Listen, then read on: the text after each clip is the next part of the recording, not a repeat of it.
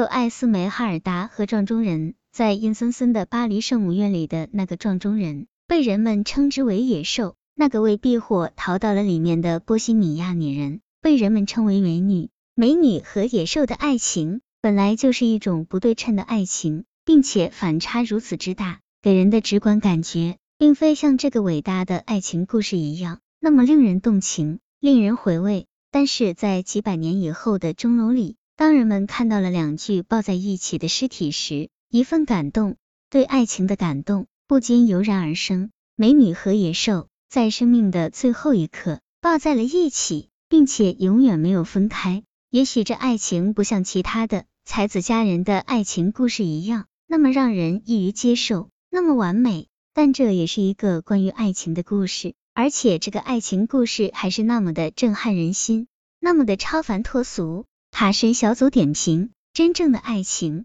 在阳光明媚、春暖花开的时候，平淡无奇，波澜不惊；而在大难临头的时候，生死不渝，不离不弃。七戏子和光夫、光夫和杏子的爱，在当时人们的眼里，总是会有两种解释：一种解释就是在两人得知他们是兄妹的时候，他们的爱情一下子转变成了兄妹之爱；还有一种就是。他们的爱是真正的爱，只是在现实生活中没有办法处理，所以只好让其中的一个人死去。杏子最后在飘满樱花的湖中小船上，在光夫的怀里静静的死去。也可以有两种解释：一是他死在自己哥哥的怀里，一是他死在自己爱人的怀里。可怜一对相爱的人，他们为了爱情付出了很多，但没有多少人会理解他们。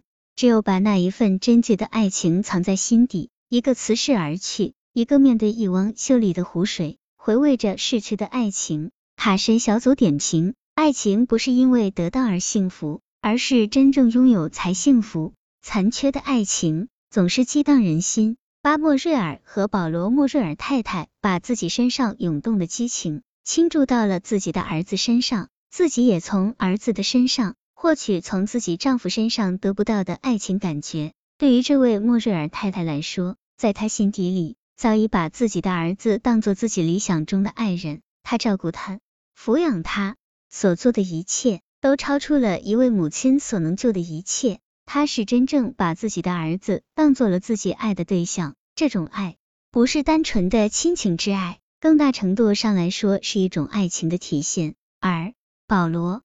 也在心目中把自己的母亲当做了自己的爱人，以至于他觉得只要他母亲在，他在此生就不可能找到自己的爱人，因为这个爱人就在他身边，那就是他的母亲。卡神小组点评：爱情本就是一件很荒谬的事情，你越想弄明白其中的真相，你就会越深陷其中，找不到出路。爱情如一条幻化的白蛇，充满毒性的诱惑，有人中毒而亡。有人中毒而疯，就刘星和董贤聊心，这个西汉王朝的昏君，竟然是一个至真至爱之人。在两人同榻而眠的时候，当他有要事要离开时，董贤的身体压住了他宽大的袖子，他不忍吵醒自己的爱人，段秀已离去。这一分细致，对爱人的那一份真爱，足以使任何时代的任何人都感到汗颜。当然，他的另一半董贤也是一样。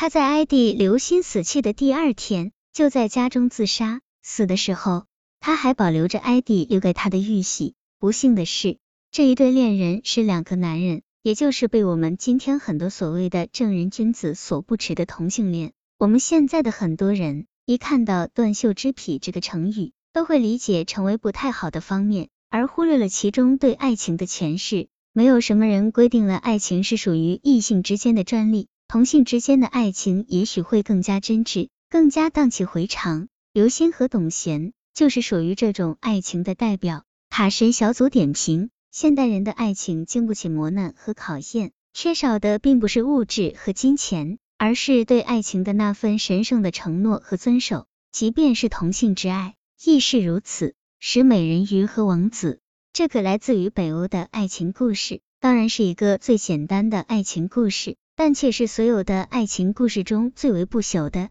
一个人爱一个人，竟然能够不让他知道，承受着爱他所带来的一切痛苦，还要承受他的漠视，承受着他去爱别的人，最后还要为拯救他所爱的人献出自己的生命。这样的爱情真的是前无古人，后无来者。大海是蓝色的，这种蓝色有一种别样的情调。在这样一个环境下，催生出这样一个伟大的爱情故事，总是理所当然。小美人鱼美丽的脸上，除了苍白之外，还有对爱人的挂念。她修长的美腿上，除了为爱流出的鲜血以外，还有为爱不顾一切迈出的艰难步伐。这个故事是经典中的经典。卡神小组点评：男人为义气两。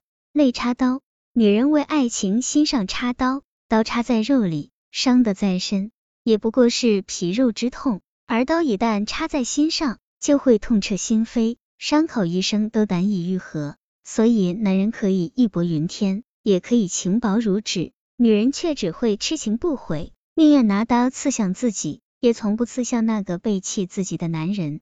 因此，我们不必刻意去期待人生初相见的那份美好。更不必期待永恒的爱情，能爱的时候好好爱，彼此珍惜，已是足矣。毕竟生命太短暂，我们根本来不及去见证那些遥远到令人恍惚的词语，比如天长地久、海角天涯、碧落黄泉、沧海桑田。